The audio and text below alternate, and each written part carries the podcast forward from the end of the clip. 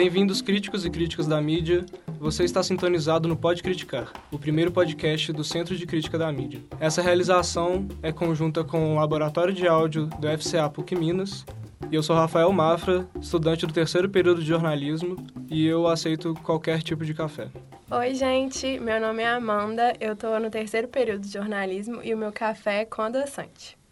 Boa tarde, eu sou o Thales, estudante de cinema e gosto de Starbucks. Oi, gente, meu nome é Vitória, Victoria com C sem acento. Eu tô no quarto período de cinema e eu gosto do café preto e sem açúcar. E antes da gente discutir qualquer coisa sobre o trabalho que a gente faz no Centro de Crítica da Mídia, nada melhor do que debater sobre o que é mídia e a cultura midiática. Para isso, a gente vai trazer um pouco de debates aqui como meros graduandos que somos, mas esperamos que vocês gostem. Antes disso, alguns recadinhos.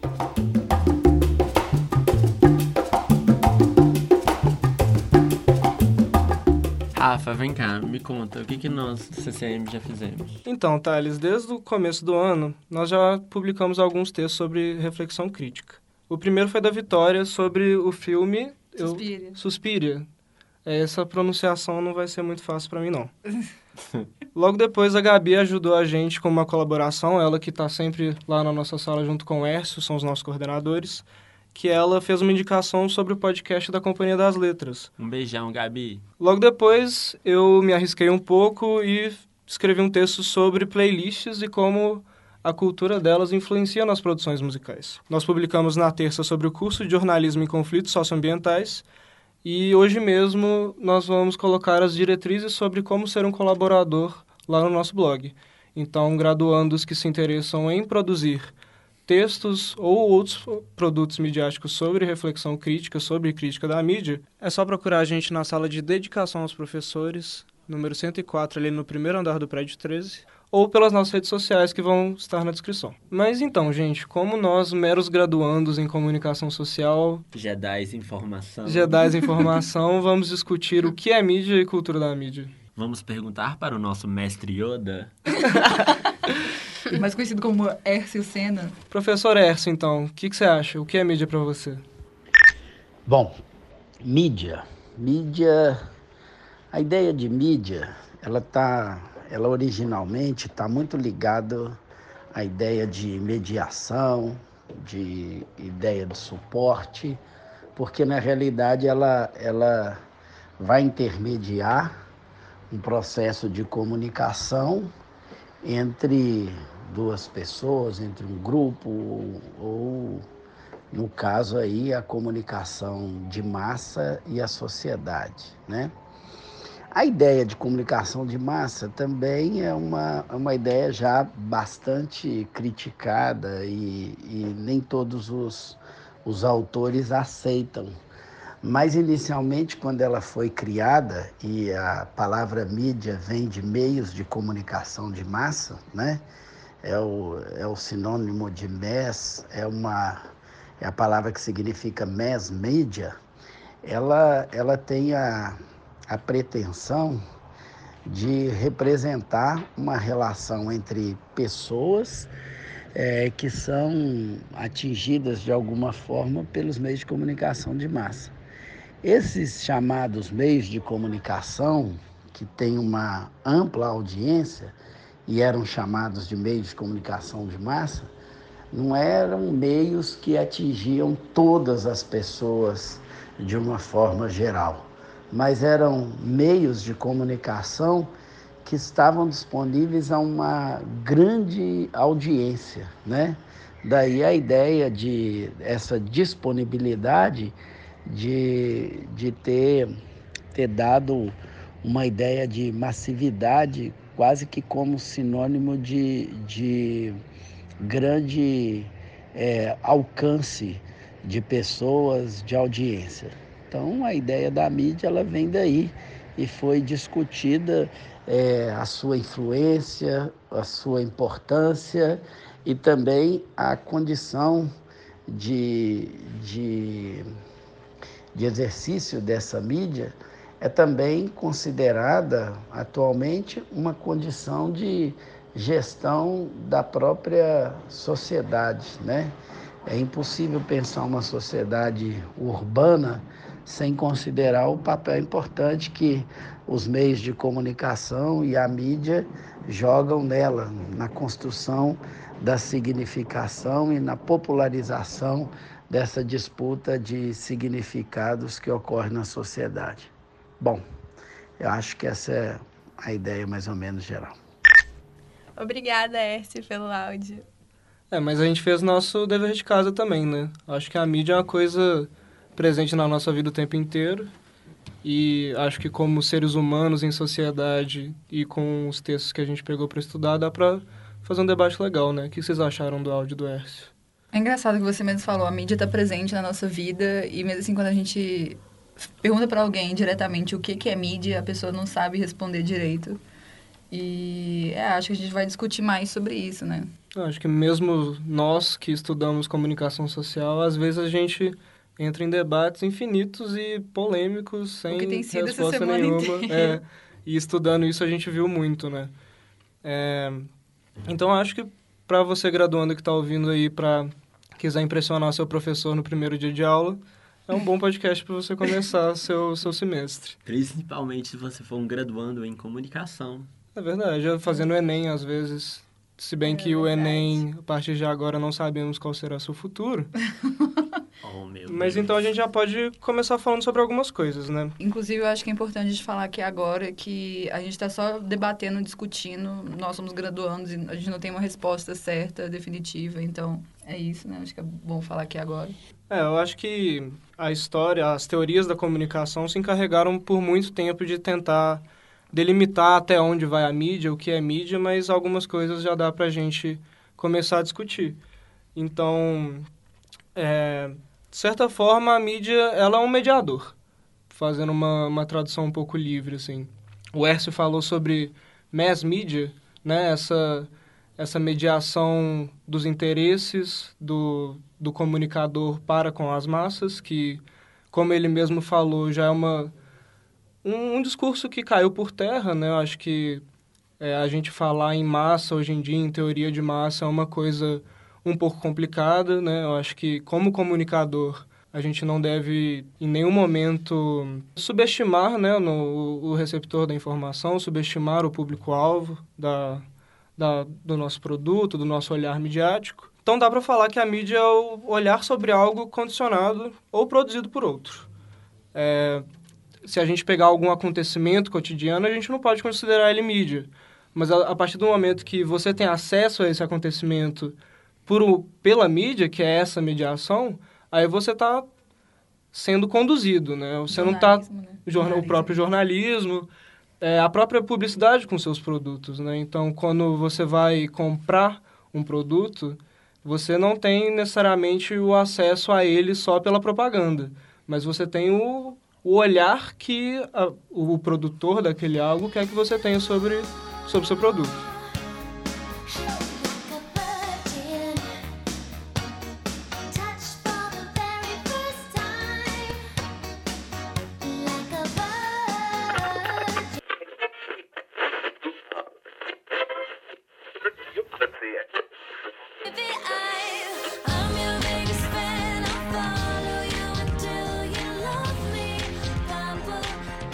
Muito relevante isso é, que você falou da, de, de, comunicar algo que no texto do Kellner a gente pôde perceber que a Madonna fez isso muito bem na década de 80, porque ela comunicou, ela passou a imagem dela de seja de empoderamento feminino, toda a mitologia cultural que ela representou, ela conseguiu transmitir isso através da moda. Ela usou a moda a favor dela, criando a identidade dela. Muitas pessoas consideram a moda algo fútil, só que na verdade ela é uma peça-chave para construir e compreender a personalidade das pessoas, porque a moda é capaz de criar identidade, pertencimento e a diferenciação entre as pessoas. Então eu acho que é muito importante falar sobre isso dentro da mídia. A gente percebe, né, que a moda é uma coisa muito forte. Está presente desde muito tempo. Se você olhar lá no século XVII, na corte do Luís XIV, quando o termo etiqueta surgiu, é, aquele termo grand lever, é, desculpa meu francês, mas que a corte inteira se reunia para ir ver o rei se vestir. Isso a gente vê que ali estava nascendo uma identidade de um grupo, de pessoas, de um comportamento. Ela tem um ritual, né? É. Era um ritual. Mas e pra vocês, gente? Vocês acham que moda é mídia? Olha, pelo que vocês estão me falando, eu, sem sombra de dúvidas, a moda, assim como outros objetos midiáticos, também se torna, querendo ou não, a própria mídia em si, porque ela é a produtora de sua narrativa, certo? Sim. Então a moda, ela transmite esses discursos, igual você falou do, do rei, dos reis, né, da, da alta costura. Isso é uma criação de identidade e muitas vezes uma O objeto midiático também, né? É, ela, é, que são coisas intrínsecas, né? Ela- a moda não deixa de ser um objeto midiático por si só, mas a moda, ela é intrínseca aos meios de comunicação que compõem a mídia. A gente pode dar exemplo de revista de moda, né, hoje em dia. Que a moda não é só vestimento, não é, Amanda? Como é que funciona isso? Então, Rafa, realmente moda não é só vestimenta. Moda pode ser considerada uma expressão da identidade e através da roupa que aquela pessoa está usando, a gente pode reconhecer e, e entender um pouco mais sobre aquela pessoa. E muitas pessoas também utilizam da moda como uma busca de aceitação. É, aí a gente volta para esse exemplo da Madonna, que usou toda aquela roupa, aquelas roupas punk, os lenços, a pinta, as mini saias, o couro, toda aque- aquela indumentária dela para criar uma identidade. Não só a Madonna, a gente teve, antigamente tivemos Maria Antonieta, é, na década de 90, 80 também tivemos Princesa Diana, que usou a moda para criar identidade forte mediante a crise no casamento dela, que ela estava sofrendo. E hoje em dia, acho que quem representa muito bem essa ideia de usar a moda a favor, usar a moda para construir uma identidade, talvez considerada a nova Madonna, não sei, seria a Lady Gaga, não é mesmo? Com certeza. A Gaga, desde quando ela... É engraçado, porque todas essas mulheres que você falou, elas fugiam à curva do tempo, né? Então, tinha a norma, né, da, da, o padrão da vestimenta, e elas foram lá e pá, mudaram completamente, né? E a Gaga foi o que ela fez. Ela revolucionou o mundo da música e revolucionou o mundo da moda também. Desde quando ela começou a aparecer na mídia, começou a ficar famosa e grande, as pessoas sempre relacionavam o nome de Lady Gaga ao nome da extravagância, né? O nome da louca, né? Sempre chamavam ela de louca. Aí o vestido de carne, a, a roupa de, de fita isolante, o, o óculos de cigarro, o cabelo cheio de latinha de cerveja, todo mundo só relacionava ela a isso, né? E a imagem dela foi cunhada a isso nos primeiros anos, né? Tipo, a Lady Gaga é a mulher louca, né? A mulher profana. Daí, hoje em dia, ela tá né, com trabalhos diferentes do que ela fazia, né? Ela tá com a Bon Joanne, que é algo completamente diferente do pop que ela fazia. E agora atriz, né, fez o Star is Born, e agora ela tá usando o quê? O colar da Tiffany, né? A- o vestido da Dior. Então, agora a, a mídia tá tecendo ela como uma mulher elegante, né? Uma mulher famosa e elegante. Agora não é mais a louca. E ela fez isso a partir da moda, né? Parou de usar cabelo colorido, parou de usar peruca, tá com cabelo assim mais normal, digamos, né? Tipo, ah, o louro. Ela tá, não tá usando mais tanta maquiagem assim extravagante. Então, assim, agora a Lady Gaga é elegante, né? Ela não é mais a louca dos anos 2010, né? A gente pode perceber essa essa questão da identidade que você falou né, na- da Lady Gaga na Madonna também, né, gente? Porque a gente parando para analisar, a Madonna também, quando ela começou, ela tava naquela vibe like a virgin, punk, é, não sou, não sou a, a mocinha perfeita, a namorada que você vai apresentar pro seu pai. E depois, quando ela, na década de 90, quando ela estabeleceu lá o seu legado, já começou a construir o reinado, né, a rainha do pop, ela ela ficou passando mensagens de empoderamento mesmo, com Express Yourself, essas músicas. A mesma coisa foi com a Gaga, que ela começou com essa coisa mística, né? Eu sou essa criatura, eu sou esse ser, assim, de outro mundo, a mãe monstro, não é? Mother Monster. E agora ela tá por um, pelo menos no último, no álbum Joanne, ela tá uma vibe mais... Mais intrínseca, né? Mais reflexiva. E tudo é... Clássica também. É, e dá pra ver que tanto a Madonna quanto a Lady Gaga é a, a questão da, das roupas mesmo, da- de como, como ela se apresenta, né? A informação que ela traz com a roupa, o que, que ela quer dizer, qual que é a informação que mostra uma mulher vestindo um vestido de carne e uma mulher usando um colar de 26 milhões de dólares da Tiffany lá, Sim. sabe? É, e é bom, Vitória, você ter tocado nesse ponto que no Oscar a Lady Gaga mesmo usou um colar de 128 quilates que foi usado em 1961 pela Audrey Hepburn e ninguém antes da Audrey ou depois, é, sem ser a Lady Gaga, né, já usou esse, esse colar. E isso mesmo é uma forma de meio de comunicação. E ela ter usado, até mesmo isso dela ter usado colar é um meio de comunicação, porque é, através do colar ela se inspirou em todo o resto do seu look para fazer uma referência e uma intertextualidade com a Audrey, porque ela usou o coque alto que ela sempre usava, usou as luvas, então tudo isso é, um, é uma forma de, de mídia e de meio de comunicação. É uma forma de mostrar informação, né? Lady Gaga, ela tá, ela tá usando um vestido, todo o look dela é inspirado na Audrey, porque ela quer se inspirar na imagem que ela era, né? Que a Audrey era a mulher elegante, né? Era gatinha de Hollywood. A gente não mencionou foi as próprias revistas, né? Porque, querendo ou não, o livro é uma mídia, certo? Tá lá, as revistas de moda estão passando uma informação, estão comunicando pra gente algo, as uhum. tendências, como os desfiles também. Porque os desfiles vão falar o que, que vai ser usado no inverno, no outono, no verão. Que basicamente está na moda. Então, nós podemos dizer que moda é um tipo de imagem e também aquilo que não tem imagem e não é mediatizado não existe. Então, Thales, você acha que sem a mídia a moda não existiria? Bom, então, Amanda, se a gente pensar na época da Maria Antonieta, por exemplo, quando não existiam revistas, quando não existiam grandes uhum. eventos acerca dos desfiles, né? a moda estava muito segregada, fechada só para os monarcas, para a nobreza. Então eu acredito que sem esse poder da mídia, a moda hoje seria pouco acessível a todo mundo. Já é pouco acessível, é segregada de certa forma, mas seria muito mais sem a mídia. Cause ain't no such things as halfway crooks. Scared to death and scared to look. They shook. Cause ain't no such things as halfway crooks. Scared to death and scared to look. Living the life that it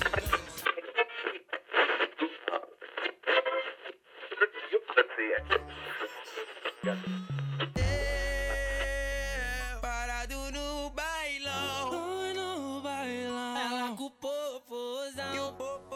É, acho que um gancho legal que dá para puxar disso, principalmente dos personagens que a gente colocou em discussão aqui, e eu vou dar o exemplo da Lady Gaga, que talvez seja o mais imagético possível, quando ela usou aquele vestido de carne no...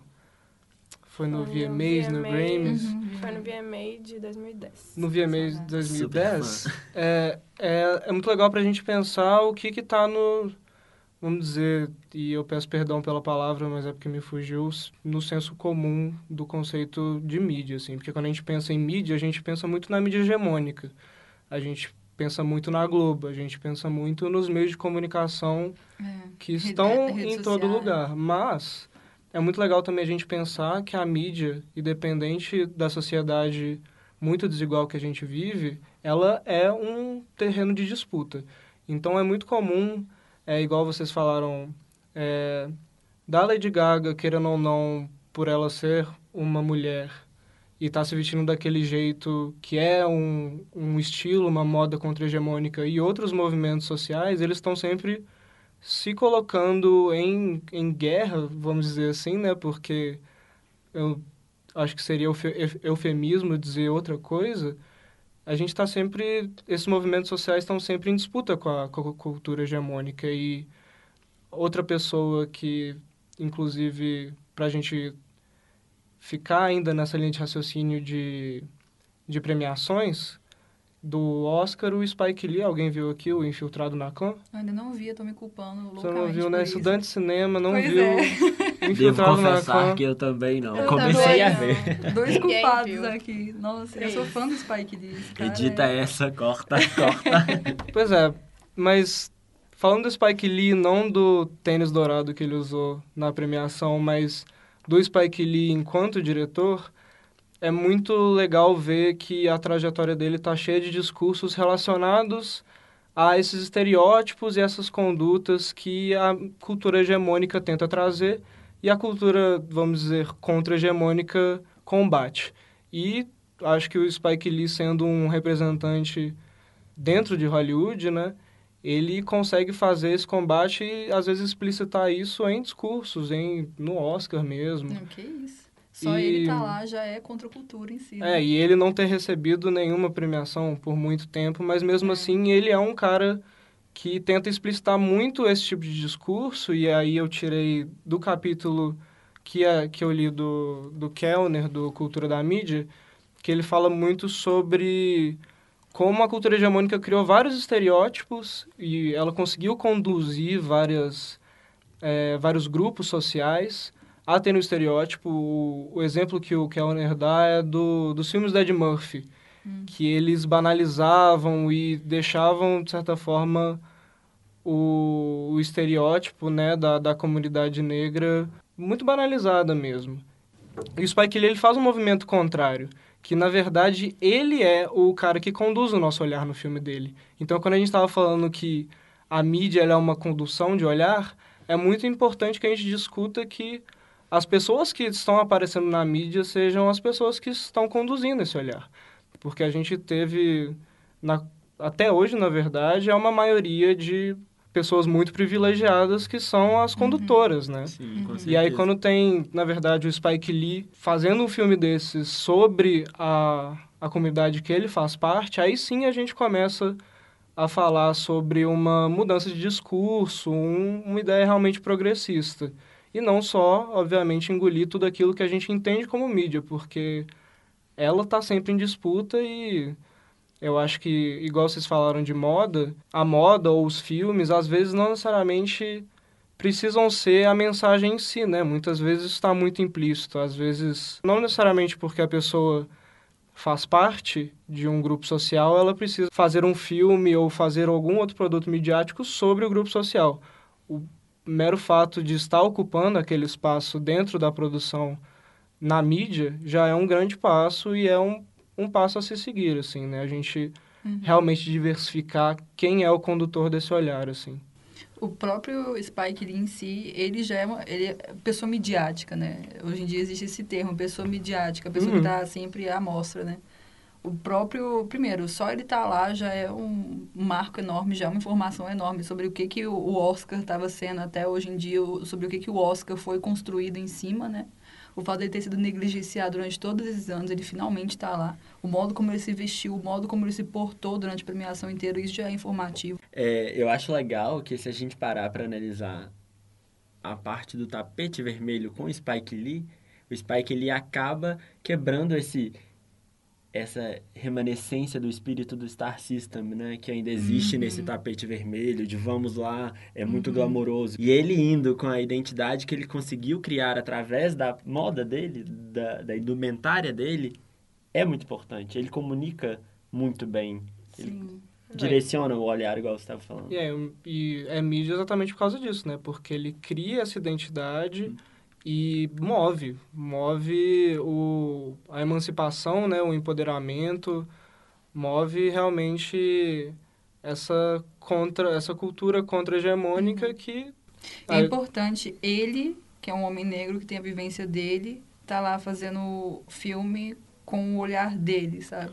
Porque Green Book, alguém aqui viu? Sim, melhor filme. Melhor filme. Então, eu Literalmente. semeando a discórdia aqui. Não, mentira. Tipo, eu, eu também achei um filme legal e tal, mas ele conta uma história e teve bastante polêmica em relação à, à produção em si, porque o roteirista é filho do personagem que o Viggo Mortensen faz, né? Uhum. E a própria família falou, tipo, gente, isso daí tem, tá cheio de mentira, sabe? Esse filme ele é bem falacioso no que tange a vários aspectos dos do, da caracterização dos dois personagens, sabe? E eu acho que é um pouco errado. Pra começar, no próprio Oscar, quem foi premiado como ator principal, principal. né? Quem tava ca- na categoria de ator principal era o Vigo. Não era o. Até esqueci o nome dele. Ele ganhou de ator coadjuvante. Isso, isso. Eu não ia nem tentar pronunciar. Muito obrigada, sabe? ele, a, a história é sobre ele, sabe? E ele, o ator dele foi colocado como ator coadjuvante. É. E o roteirista é filho do cara que é o racista, sabe? Que na, na história ficou enquadrado como eu não sou racista, eu sou bonzinho aqui. Então, de novo, sabe? A mídia, é, o olhar da mídia é direcionado, sabe? O roteirista era filho do cara que é racista, sabe? Passaram um pano demais para a imagem dele. Então, assim, é... Pode falar. Não, é porque isso tá me lembrando muito, é, voltando pra Gaga, né? Que a própria Gaga, na, naquelas apresentações dela do... do é, daquela música dela, Paparazzi, Hum. ela criou um monstro, né? Que, é, que Sim. segue, que persegue ela. E, e é- esse monstro é essa questão, a mídia, É a a, fama, fama. né? É, Até os fãs dela, né, são chamados de Little, Little Monsters. Monsters. Aham. Tradução livre, né? Tipo, pequenos monstrinhos. Aham. E o álbum The Fame, e também tem o consecutivo The Fame Monster, e o próprio nome do álbum já fala, o nome é A Fama, mas na real o que ela tá criticando, o que ela tá falando como, enquadrando como monstro é o próprio efeito de, da mídia em si, né? Da, da pessoa se tornar uma pessoa midiática e de tudo, todas as implicações que tem nisso. Eu acho isso muito massa a partir do momento que, é, por exemplo, pra, pra mim, que eu ouvia Lady Gaga quando eu era muito novo e eu não entendia uma palavra, porque eu não sabia falar inglês, mas eu assisti o clipe de certa forma aquilo ressignificou pra mim hoje em dia, por exemplo, com essa conversa que vocês estão me explicando, porque na modernidade essa produção de significado, né, ela depende muito da, da gente ser ativo e, e refletir criticamente sobre ele, né? E o, um dos maiores problemas disso, eu diria que é porque é muito comum que essa cultura hegemônica, ela condicionando o nosso olhar sobre algum fato, meio que não permita que a gente faça esse tipo de olhar, né? É, exato, até a, própria questão da Gaga, quando eu era mais nova, eu ficava vendo, eu também não, lógico, quando eu era mais nova, eu não tinha né, repertório suficiente, nem maturidade suficiente, né, para poder digerir tudo, mas mesmo assim, o que nos vinha era, olha só, esse aqui é o novo vídeo da Gaga, aí depois você começava a ver o que que todo mundo tava falando, né, tipo, você via nas redes sociais, você via na TV, né, na MTV, você via em todo lugar, né, tipo, Multishow, todo mundo fala, nossa, você viu, olha, olha o que que a Gaga fez nesse vídeo, ela, sei lá, colocou um bebê em chama, sabe? Daí, tipo, você vai ver o vídeo e você já fica condicionado a ver, tipo, nossa, que absurdo, sabe? É, um, um problema da gente não fomentar né, a reflexão crítica é porque, por exemplo, tem a... Tudo bem, Gaga, ela é uma, uma pessoa pública, etc., mas a gente tem segmentos da sociedade que são muito afetados pela falta da gente olhar criticamente para o que é transmitido na mídia. Um dos exemplos que eu posso pegar aqui no Brasil seria o rap e o funk. Que, n- por exemplo, você pegar o funk que tem uma, um conteúdo muito explícito, ele na mídia sempre vai ser colocado como uma coisa pejorativa. Mas que, de certa forma, a mensagem do funk, igual a gente falou sobre, por exemplo, você fazer parte de um grupo social e não necessariamente ter que produzir algo que milite sobre esse grupo social, o fato de você estar ali já é um, já é um simbolismo muito grande. A representatividade do funk na cultura não é o conteúdo das músicas dele, mas, em- de certa forma, querendo influenciar alguém, mas é o fato dele representar de forma crua e que isso faz dela parcial e verdadeira o, a realidade das periferias. E isso é muito importante porque, a partir do momento que isso está no ouvido de nós, muito privilegiados, por sinal, a gente consegue ter uma, né, um, um conhecimento ali sobre o que realmente acontece, né? E é igual a gente falou, é melhor que a gente ouça funk para entender o, a realidade de uma periferia, porque é uma produção e um olhar deles para, para a mídia, do que a gente só se basear na mídia para tentar entender o que é uma situação de certo determinado, ou me perdi em várias palavras, mas de algum grupo.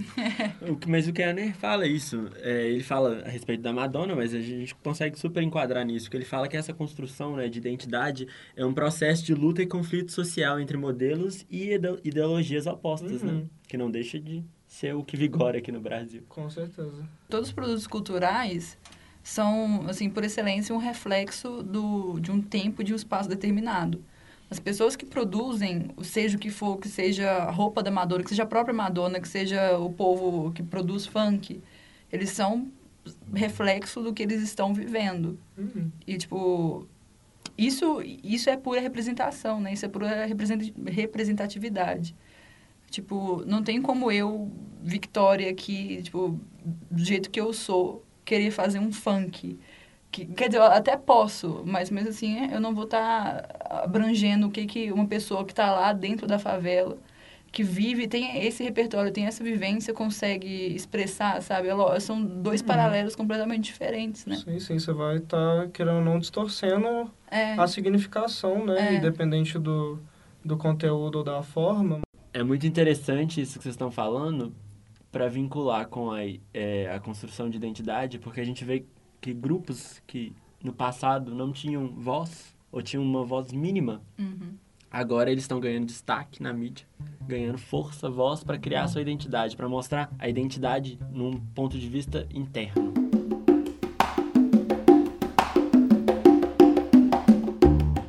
Então, gente, é isso aí. Esse foi o nosso primeiro podcast do Pode Criticar. Espero que vocês tenham gostado. A gente amou aqui, né, gente? O que vocês acharam dessa experiência? Ai, foi, foi bom, né? Para uma primeira conversa, assim, e com um tema tão amplo, né? De novo, a gente não tá querendo chegar em uma resposta conclusiva, porque, inclusive, eu acho que nem tem muitas teorias, mas nenhuma resposta. Essa daqui é a única e a perfeita tem uma resposta. Verdade, é, não, não existe uma verdade absoluta e é isso, né? Foi o nosso ponto de vista, né? Como disse, nós somos Jedi de informação. Aí foi custoso aqui. É, a gente encontrou mais dificuldades do que achava, mas estamos treinando para fazer o melhor podcast possível e sempre incluir, é, trazer cada vez mais próximo esse tipo de debate. A gente tem um público aqui mais pertinho da gente, que é o prédio de comunicação aqui do Coração Eucarístico, mas quem estiver aí ouvindo e se sentir interessado nesse debate. A gente pretende trazer muita gente, muitos assuntos bem legais. Então, se vocês quiserem trocar uma ideia com a gente, falar sobre assuntos que vocês gostaram, tem alguma coisa para acrescentar, entra lá no arroba ccmpucminas, manda uma DM. É, daí fala com a gente lá no, no Instagram, que daí no próximo podcast a gente pode comentar o que vocês falaram. Sugestões, é, dicas. É, Na parte da, da manhã tá o Thales e a Vitória lá no Centro 4, né? No, no, na nossa salinha. Sim. De tarde tá eu e a Amanda. A gente está sempre lá dispostos a encontrá-los. E foi você que falou agora, né, Thales? Que é para levar café, porque a gente ama tomar café com qualquer um que sentar lá com a gente, mas é Sim. é porque tá acabando um pouco rápido. Nosso budget é limitado. É. É, e é isso aí. E para você, o que é mídia? Esse podcast é uma realização do Centro de Crítica da Mídia em colaboração com o Laboratório de Áudio Coração Eucarístico PUC Minas. Gravado em 14 de março de 2019. Técnica de João Pedro Junqueira e Rafael Coutinho.